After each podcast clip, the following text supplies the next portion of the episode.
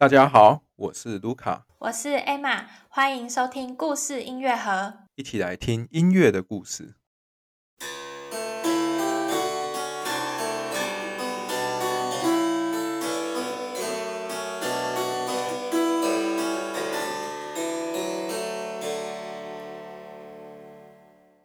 那今天是我们巴哈系列的第四集。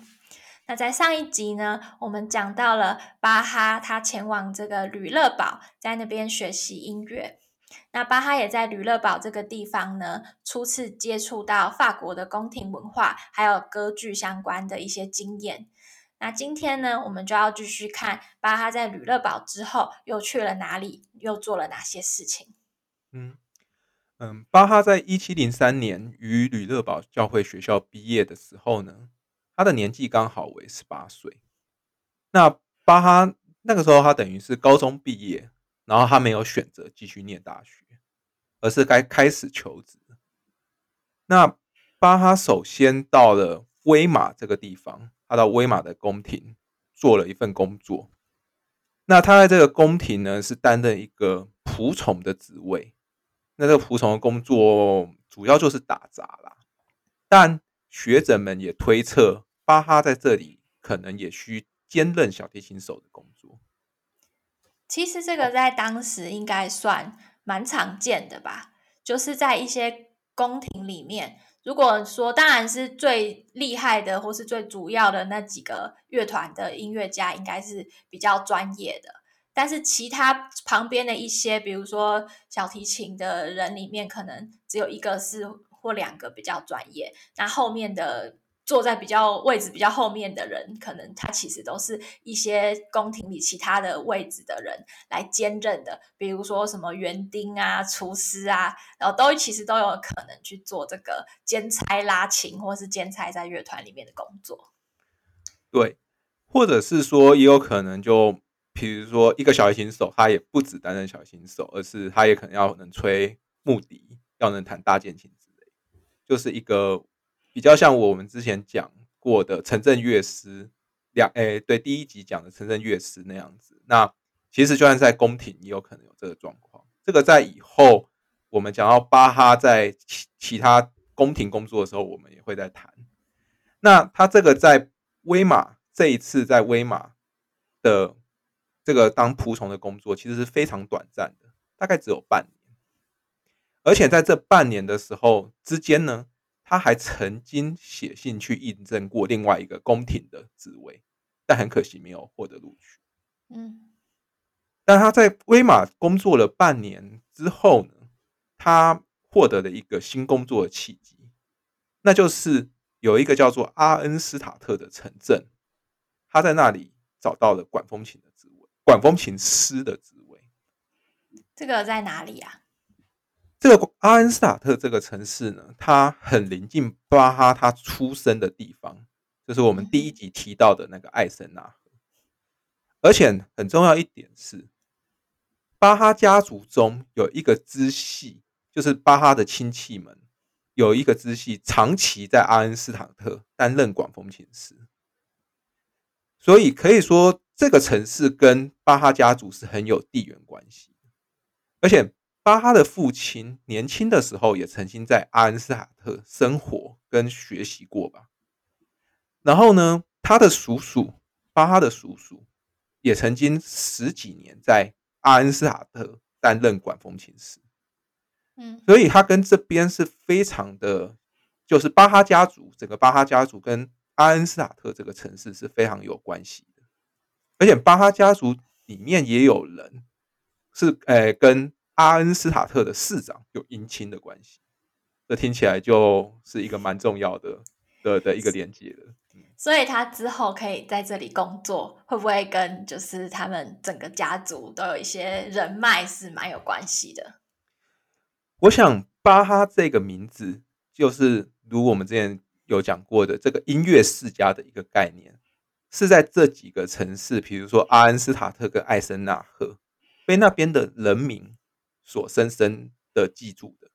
就是他们对巴哈家族就是做从事音乐演奏这件事情是有印象。所以当我们的这位年轻的那个刚刚从吕德堡毕业的巴哈，在阿恩斯塔特这里，他获得了一个机会，来阿恩斯塔特帮忙测试一台新的管风琴。嗯事情是这样的，阿恩斯塔特也是一个很老的城市，他从大概十二、十三世纪开始建立第一座教堂之后，到了巴哈生活的时代，整个城市已经有四座教堂，而其中最新的一座教堂大概只有一百年的历史。然后这座教堂呢，在几年前，哎，巴哈来到的几年前，设立了一台新的管风琴，开始装设，他们开始计划设，哎，设一个新的管风琴。然后这座管风琴呢，就刚好在巴哈毕业的那一年，在吕德堡毕业的那一年，也就是一七零三年的时候，新建完成。所以，当巴哈在威马工作了半年之后，也就是那一年的夏天，一七零三年的夏天，阿恩斯塔特的市长邀请巴哈来城市里面为这台管风琴进行检测。简单来讲，就是请巴哈来谈谈这台管风琴，比如说觉得它音色怎么样，音量怎么样，然后呃提供意见，作为管风琴师提供意见，再让修琴的人去做调整。其实我以前听到这个故事，都觉得蛮奇怪的，就是他们为什么突然要找巴哈来，就是帮忙检查这个管风琴。但是你从你刚才讲这个脉络，我觉得就蛮清楚的，因为其实巴哈这整个家族在当那个地方，其实就是不算是没有名，所以大家都会想到说，哦，我们有什么？我猜啦，可能有什么音乐相关的事情，就会想到啊，是不是可以请巴哈家的人来帮忙看一下，或是什么？我想应该蛮是这样子的一个一个关系吧。对，没错，而且巴哈的叔叔，虽然我刚才讲说巴哈的叔叔在阿恩斯塔特担任管风琴师数十年，但是那个时候他的叔叔好像刚过世，还是过世过世一阵子。那其他的等于是说，其他的巴哈的男丁哎、的家族从事音乐的人，可能也一时没办法过来帮忙，所以他们就找上了巴哈，我们的约翰约翰萨斯蒂安巴哈来帮忙。听起来蛮合理的。对然后呢，巴哈也在做管风琴测试的时候呢，他弹奏了自己的自己写的曲子，然后这就令阿恩斯塔特的市民们感觉到非常的，就是注意到巴哈这一个，等于说他的能力受到了肯定，受到市诶、市民们的青睐。感觉巴哈也蛮会推销自己的。他如果要去测管风琴，他也可以弹几个和声就好啦。但是他偏偏就是要把他的作品就是弹一下，让大家知道他有多厉害，也是蛮会推销自己的。当然，应该不只是说他的新作品写得好，而是包含他的管风琴演演奏技术是受到他呃等于说市民们的认同的。我想这一点应该更重要吧，就是他们在选一个，就是我要谁来当我们新的管风琴师，应该对他们而言技巧，嗯，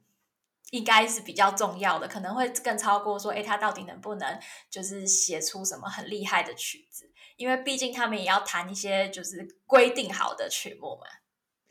呃，对，不过巴哈本来来这边只是帮忙测试管风琴，他并不是来应征管风琴师职位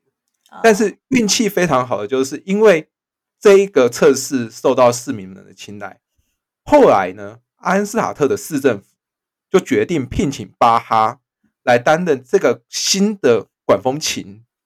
呃的这个教堂的管风琴师，等于是说巴哈，因为他也很了解的这台管风琴，然后市民们也觉得他弹这台新的管风琴弹得特别好，所以就托付这个责任给他，然后就聘请了巴哈来担任阿恩斯塔特的管风琴师，然后巴哈也在这边开始了他接下来四年的生活。好，我们今天呢可以透过一些当时的档案啊，可以看到巴哈在阿恩斯塔特的工作生活。他担任的是阿恩萨特管风琴师这个职位，那我们或许就会想知道，到底管风琴师平日是做什么？他跟比如说巴哈的父亲，也就是我们在第一集讲的担任城镇乐师，又有什么不同的地方？那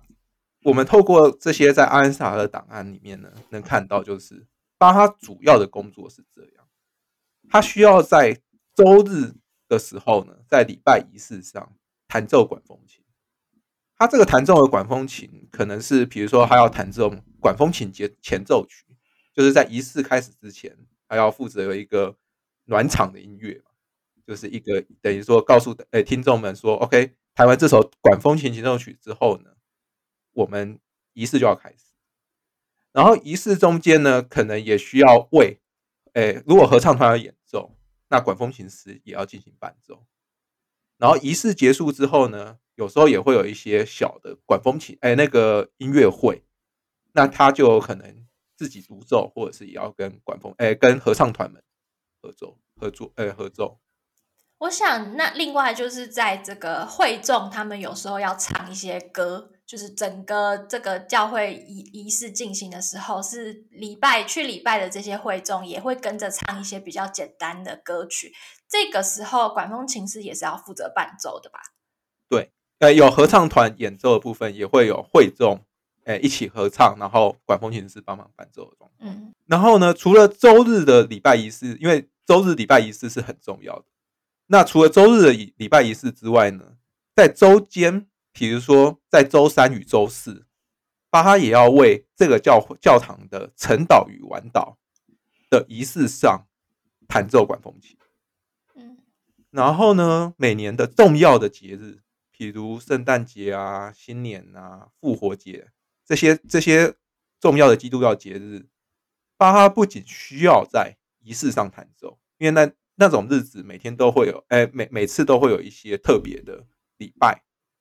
那除了在礼拜仪式上弹奏之外呢，他可能也需要在庆典中演出。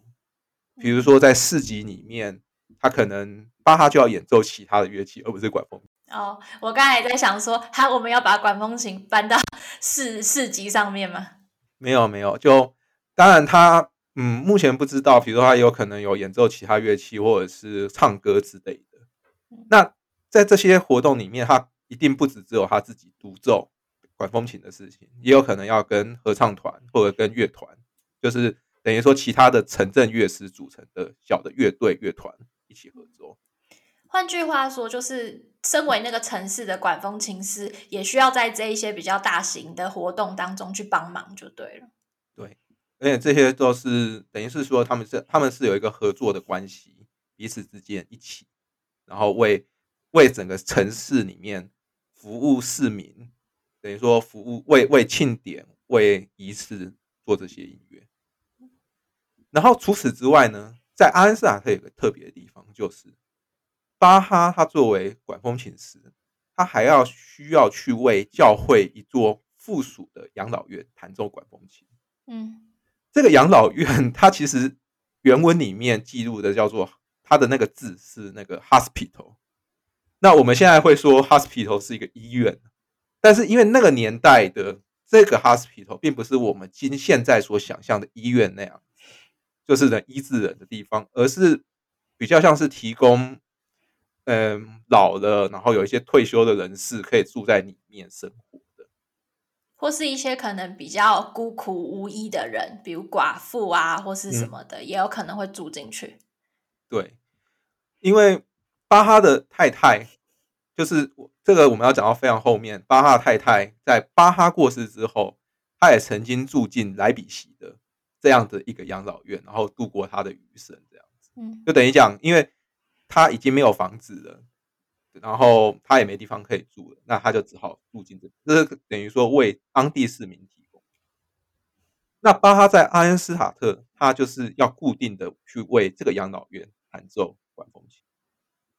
那除了刚才讲的这些音乐演奏之外呢，他还要负责这个管风琴的使用状况的检查与维护，就是比如他弹一弹，他觉得哪里有问题，他要定期报告。通知市政府找修琴师来进行。那巴哈要进行这么多不同的工作，那他在这边的薪水是怎么样？在我们现在所能找到的档案中，我们可以发现一件事，就是首先是他作为管风琴师这个工作，他在工作的契约上，阿恩斯塔特的市政府每年付给他五十的塔勒。这个塔勒是当时年代的使用的那个货币单位，它算是一个最大的货币单位之一啊。那底下还有一些小的、小的什么弗罗林什么更小的那个单位的。那当然，因为年薪嘛，年薪是蛮多的。那一年获得五十塔勒，其实塔勒就是一个蛮大的币值，嗯，买可以去买蛮多的食物，蛮多的东西。但是巴哈在这里的工作，他不只只有这五十塔勒，他的工作其实就跟我们第一集讲城镇乐师的时候一样，就是你做越多额外的工作，你就可以拿到一些额外的薪水。他的每一个额外的工作都有一个额外的薪水，所以他的总共的薪资其实是不止这五十塔勒。那比如说我刚才讲说，巴哈要为养老院弹奏管风琴这件事情，这件事情是很重要的。因为巴哈为养老院演奏，是可以获得额外大约三十塔勒的住宿与饮食费用，所以可以看到这个工作，呃，等于说多做一份工作就是有多一份钱。另外还有很多的其他的，比如说城市里的婚丧礼，巴哈也可以去参加，然后因此获得额外的金钱。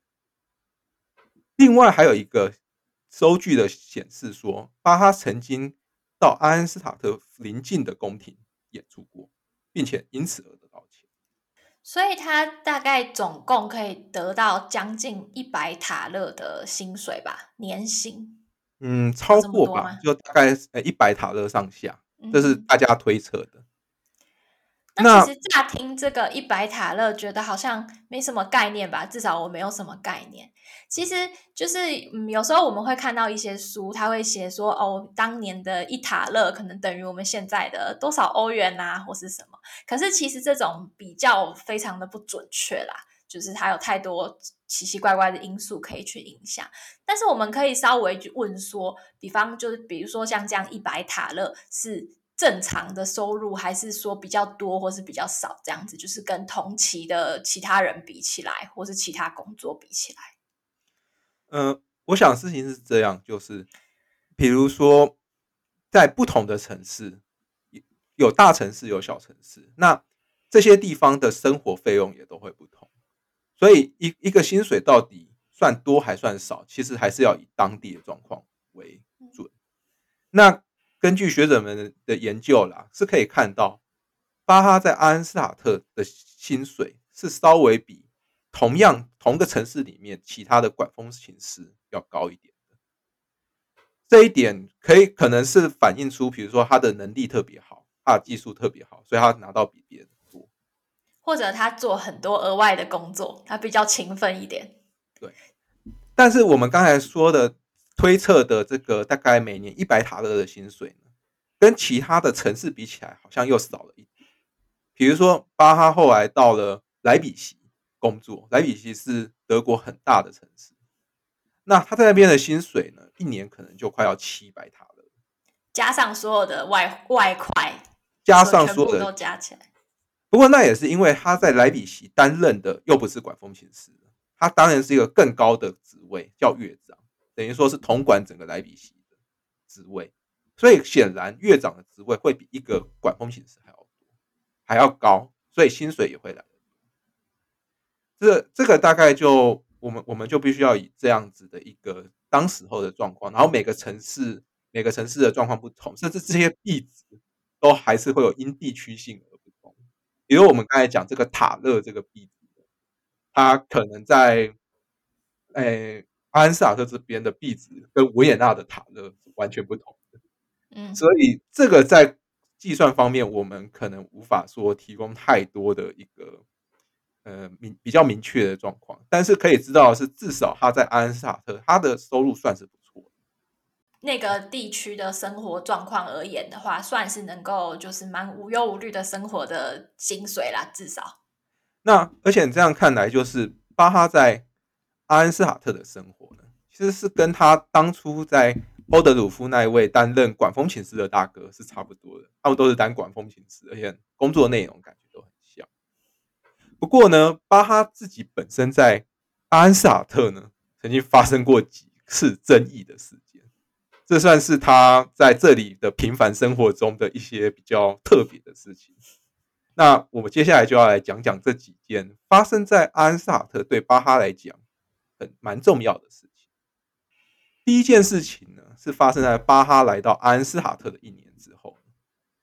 当时巴哈跟当地的学校的乐团合作演出，就是我们刚才讲类似像前面那些庆典或者是仪式上面，他们巴哈这个管风琴，他要弹管风琴，然后跟着其他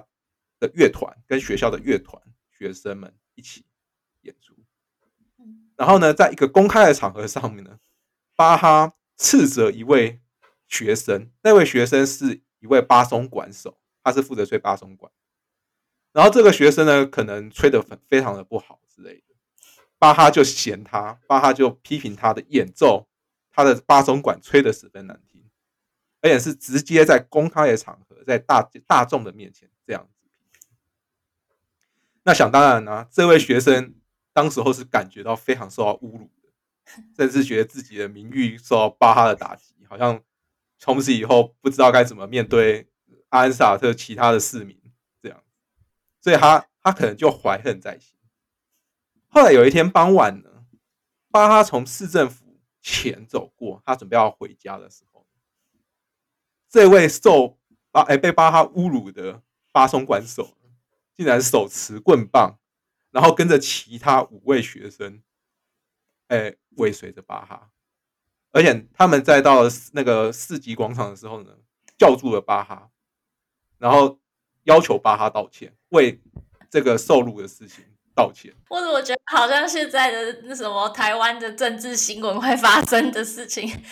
跑过去然后就说啊，我要你道歉。呃，我觉得很像八加九那个那个那个要打架的那种，要要要呃，在外面外外面集结要这样吗？我不知道。然后呢，这一位巴松管手甚至试图拿棍棒棍棒攻击巴哈。而巴哈身上呢，他自己有带着一把小刀哦，所以他也拔刀，差点要相应。就简单来讲，他们差点要决斗起来了。以那个年代来讲，就是为了一个名誉的事情进行决斗，是那个时代有可能会发生的事情。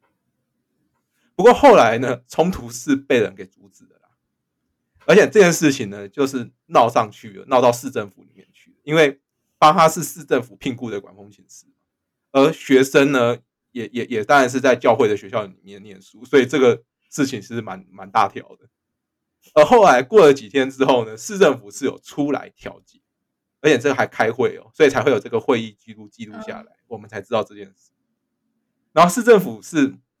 这样子评论的，他们觉得这位巴巴松管手虽然说巴哈侮辱他，但是他其实不应该用这种方式来来来对付巴哈。简单来讲，就是尾随，甚至想要攻击，直接要求决斗，这件事情是非常不文明的吧？所以等于说，这个学生后来也是有受到，诶劝诶劝诫，然后并要并被要求说，他们两个人不能再不能再做这件事情。可是感觉巴哈比好像没有受到处罚，可能大家觉得就是呃骂一个学生还行吧？嗯，这个可能就是一个大人跟小跟学生的事情。对，其实后续的事情，后续再怎么发生，呃，并没有再被记录，但至少好像看到没没有再看到说有类似冲突的事情在发生。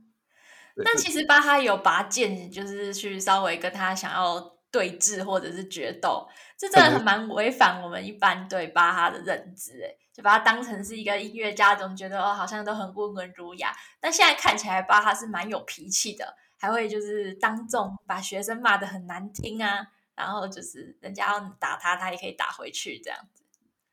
对，这些其实这些事情也都部分的反映他的个性。虽然说也可能是可以说，当时代的人们可能，比如说如果有人要求决斗，也都是必须要拿着武器相应的。就算你是个音乐家，你只就算你是个管风琴师，这个可以说是那个年代的一个一个习俗嘛，或习惯。但是也可以说呢，其实像巴哈呢，他可能对音乐非常要求，所以他就不管三七二十一，就算是在公开场合，你吹的不好，他就是要骂你。所以冲突就是这样发生的。如果巴哈当初委婉一点的话，搞不好就不会有这样的事情。或者私下再跟学生讲，就不会有这种问题。所以这某部分来讲，当然也可以说反映了巴哈的个性。那这个但是从这个结果来看，也有可能是那个学生真的有点反应过度吧。有可能，也不能从这单一的世界就说哦，巴哈脾气一定多差这样子，嗯就都不一定。我们嗯但是我们可以再看接下来的事情，包含以后我们讲到巴哈其他。那接下来要讲的第二个争巴哈在安萨发生争议呢，则是他跟市政府有点关系。不过在讲争议之前呢，要先介绍一件巴哈在呃安萨特曾经做过的一件大事情，那就是那时候巴哈有了一有一趟前往别的城市的旅行。那个时候呢，巴哈他曾经花了呃三个月的时间，跑到了一个德国北部的城市叫吕贝克。嗯那那个时候呢是冬天，呃十一月的时候，巴哈向阿恩斯塔德的市政府申请了一个月的假期，因为他要去德国北部城市吕北克去聆听当时一位北德管风琴乐派的大师布克斯特胡德的音乐。这位布克斯特胡德呢是吕北克的管风琴师，而且他已经担任了四十几年，然后他当时已经七十多岁了。那布克斯特胡德他在管风琴的演奏上面的技术是非常精湛，而且在那个时候已经闻名于世。而一七零五年那一年呢，也就是巴哈申请说要去吕北克听布克斯特胡德的那一年，刚好遇到了神圣罗马帝国的皇帝过世，以及新皇帝登基。而布克斯特胡德呢，也为了这两件事情，就是皇帝过世跟新皇帝登基呢，写了两部新的神剧。然后这两部新的神剧要在圣诞节的期间首演。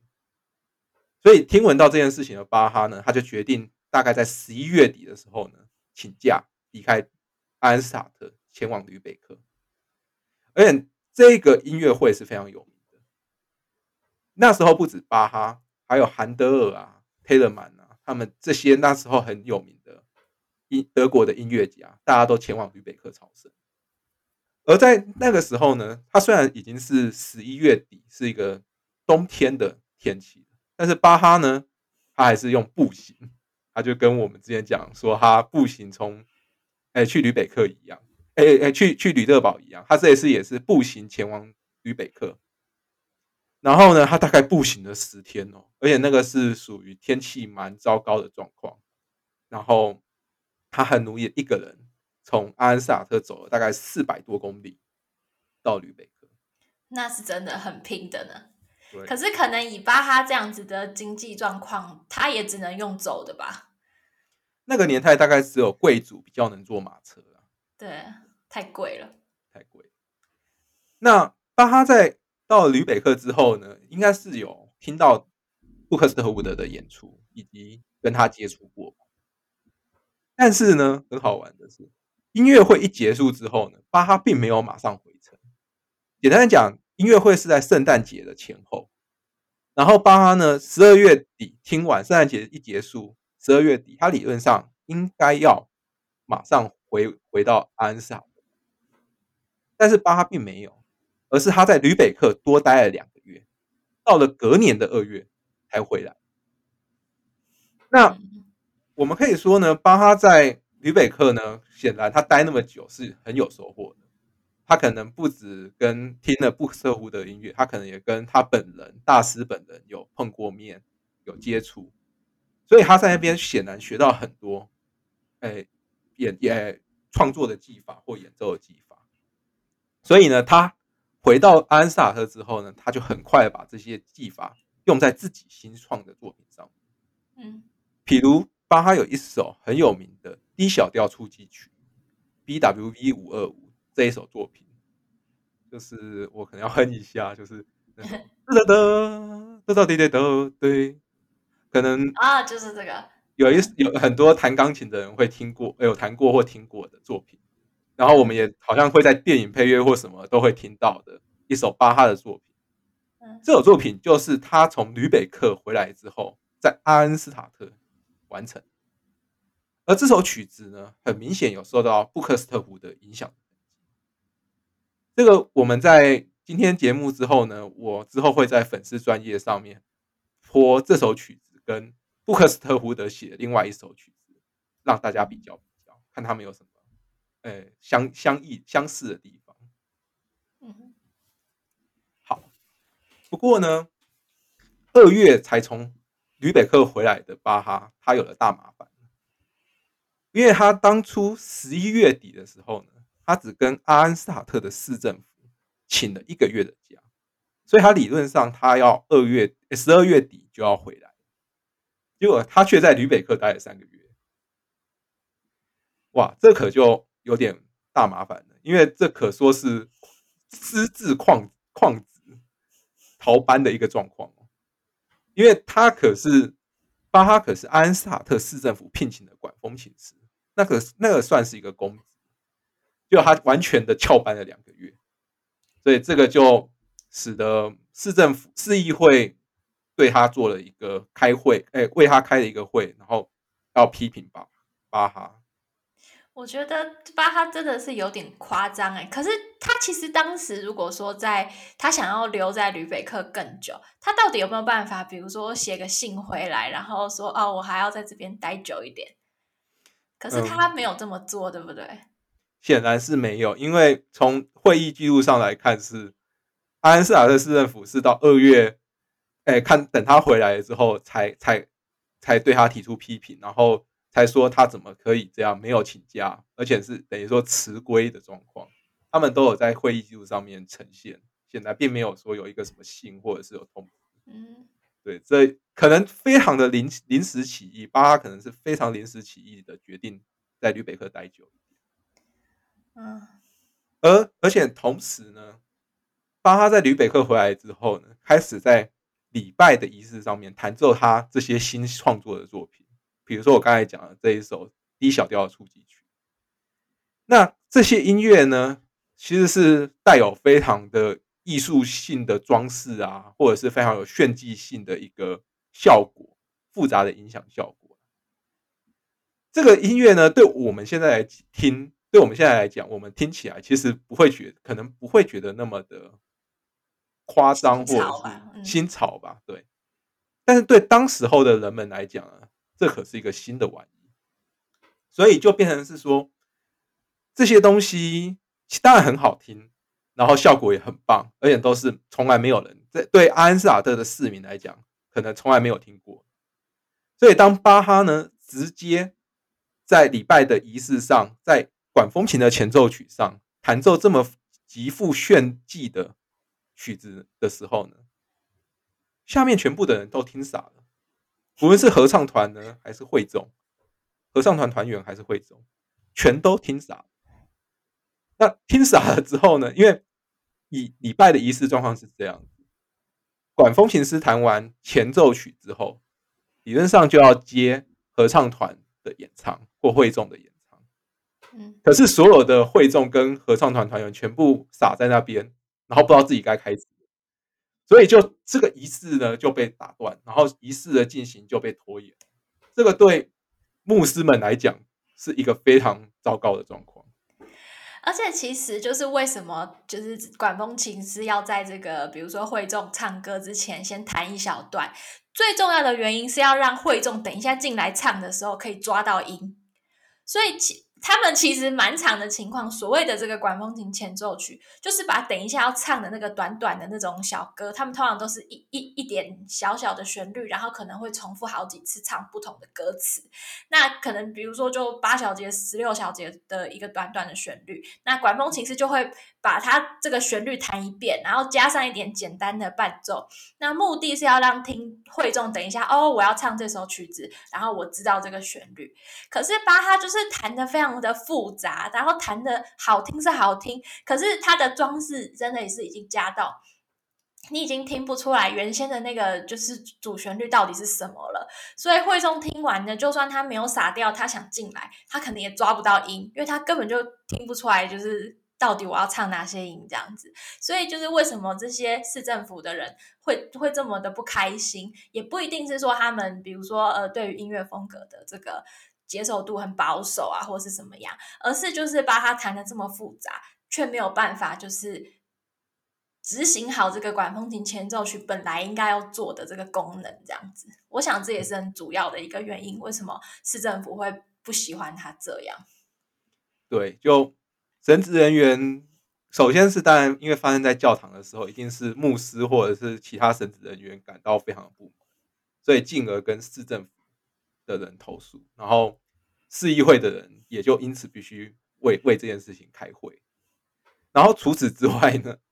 巴哈也跟合唱团的领唱发生了一些争执啊，可能不可能是就是音乐的诠释上，或者是这些演奏上面的问题发生争执。所以呢，从你看刚才讲的请假的问题，然后音乐演奏的问题，然后还有就是巴哈在人际关系上的 可能跟人发生的冲突这些问题，最后是市政府终于真的要必须做出一点决诶一点事情。必须做出一点动作，比如说，呃，该来处理一下。所以他们最后是做出了一个决议，就是市议会这些这些市政府的人员做出，呃，开完会之后做出的决议是这样：，就是巴哈在一段时间内停止和合唱团的合作，然后而且要他在八天之内，要巴哈在八天之内向议会提出一份报告。解释，比如说请假的事情啊，然后音乐演出的问题，然后呢，同时呢，巴哈也被要求，今后在演出演奏这些自己创作的新的作品之前，要先跟会众们。哎，这个我突然在想，这个阿恩斯塔特的工作算是巴哈第一份就是比较正式的这个音乐家的工作，结果他真的是很厉害，他都不怕自己被炒鱿鱼吗？还是等一下就要被炒鱿鱼了？没有没有，他这个是发生在他第二年跟第三年的事情，他还在这边再继续多待了一年，他没有马上被炒鱿鱼。那他还蛮厉害的，啊弄成这样乱七八糟，还可以在这边待一年。对，其实说那时候如果要发生事情闹到市市议会会记录下来的话，那显然事情是蛮蛮蛮重要的。那。目前我们讲的这两件争议的事情，都是有被记录下来，而且还有第三件事情，巴哈发生的第三件事情也是有被记录下来，所以我们现在还知道，就是那时候在市政府，可能那时候很多市政府的安萨的市政府的人员对他非常不满。嗯，然后呢，这巴哈在安斯塔特发生的第三件争议的事情，则是与一位陌生女性有关系。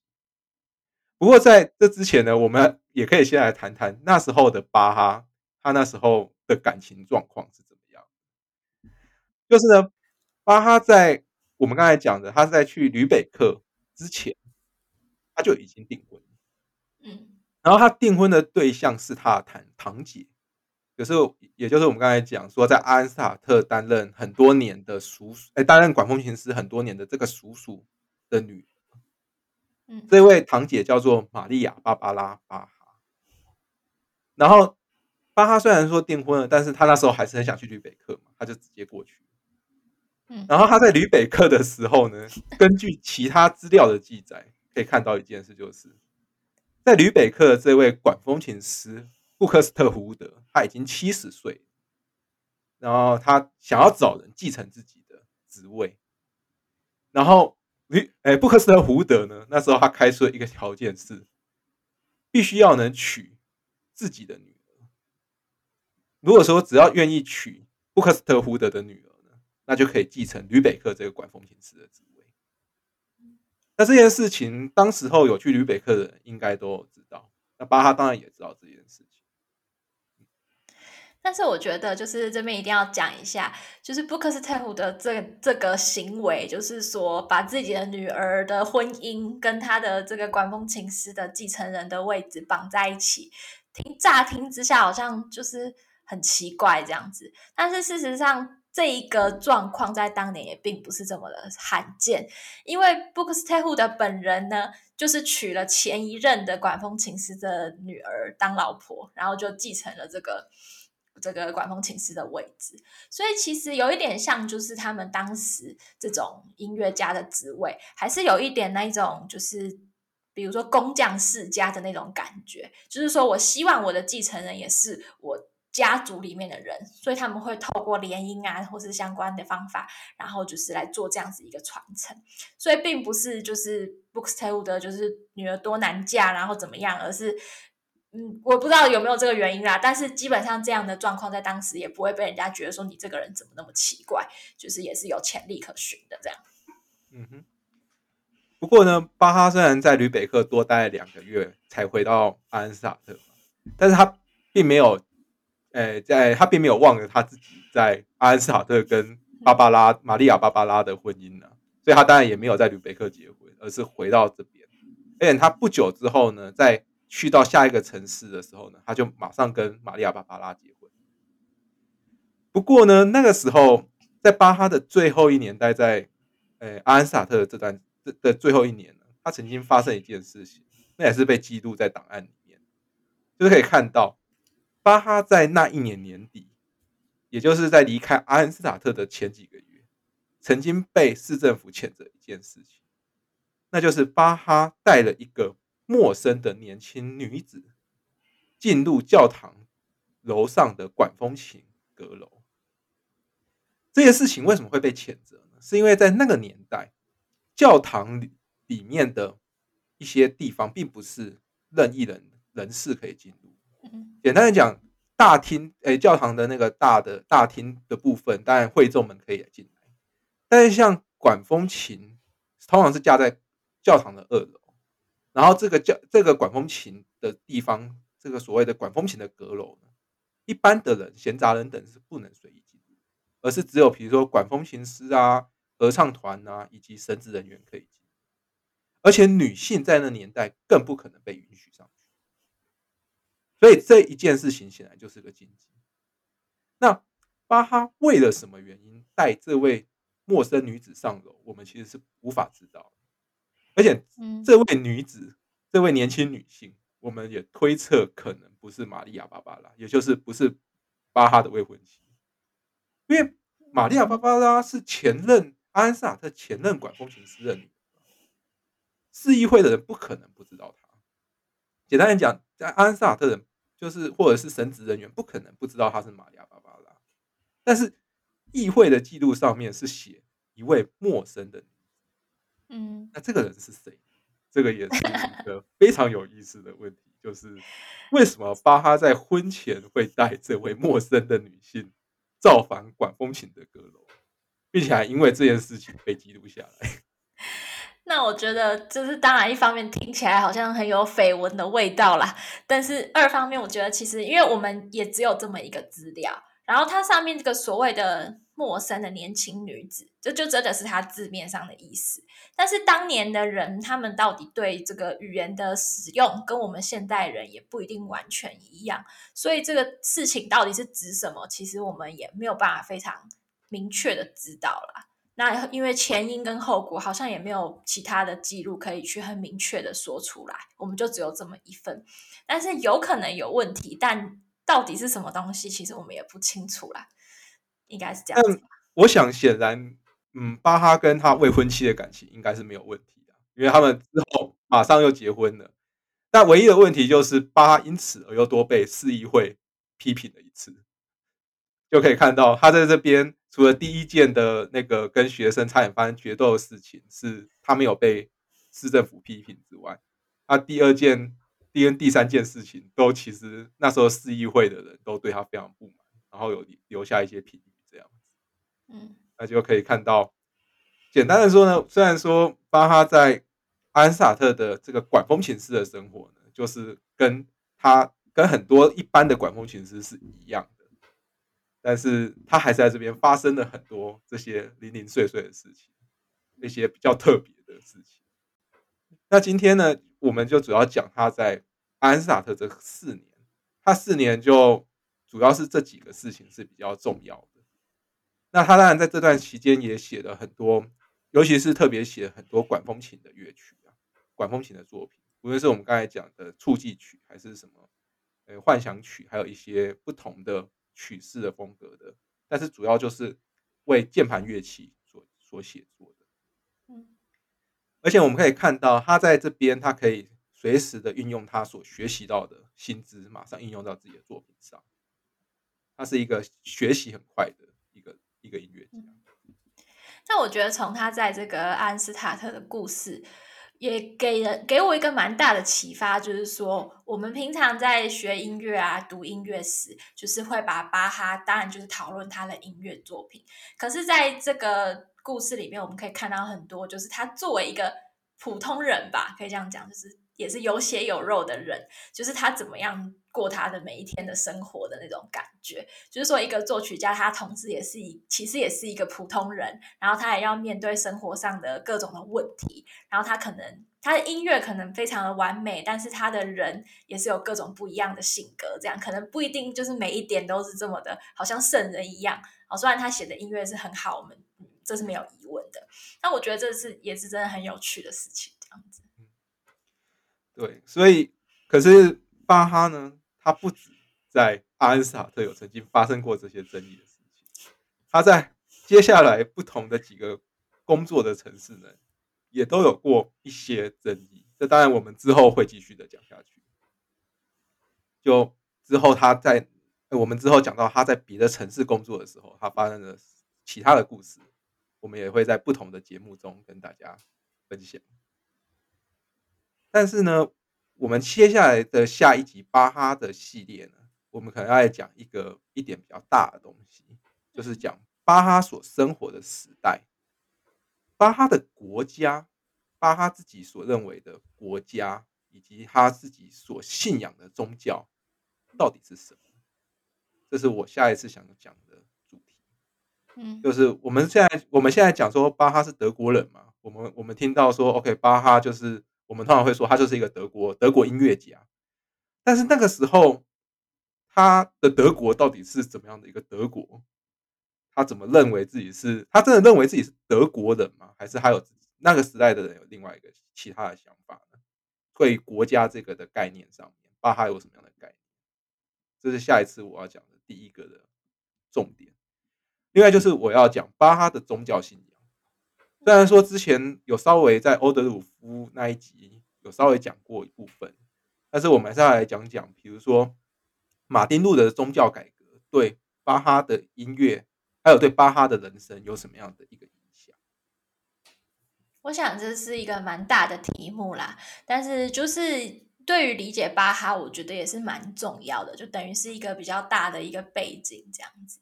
觉得也蛮好的，就是借这个机会，我们稍微就是不要一直只讲巴哈，好像就是一个流水账的断代史这样子。我们去看一下，就是比较呃大的一个范围来讲，就是巴哈那个时代，他们所有的这些所谓的德国地区的人，好，他们到底是对自己的认同是怎么样？还有当他们在讲述一些自己相关的事情的时候，他们会用什么样的角度跟看法？去讲他们生活的那个时代跟地区吧，觉得是蛮有趣的一个话题，对于我们认识巴哈也是蛮有帮助的。最主要是这个大的一个概念时代的架构跟大家分享之后呢，之后再讲到很多跟巴哈有相关的故事的时候，其实是非常有相关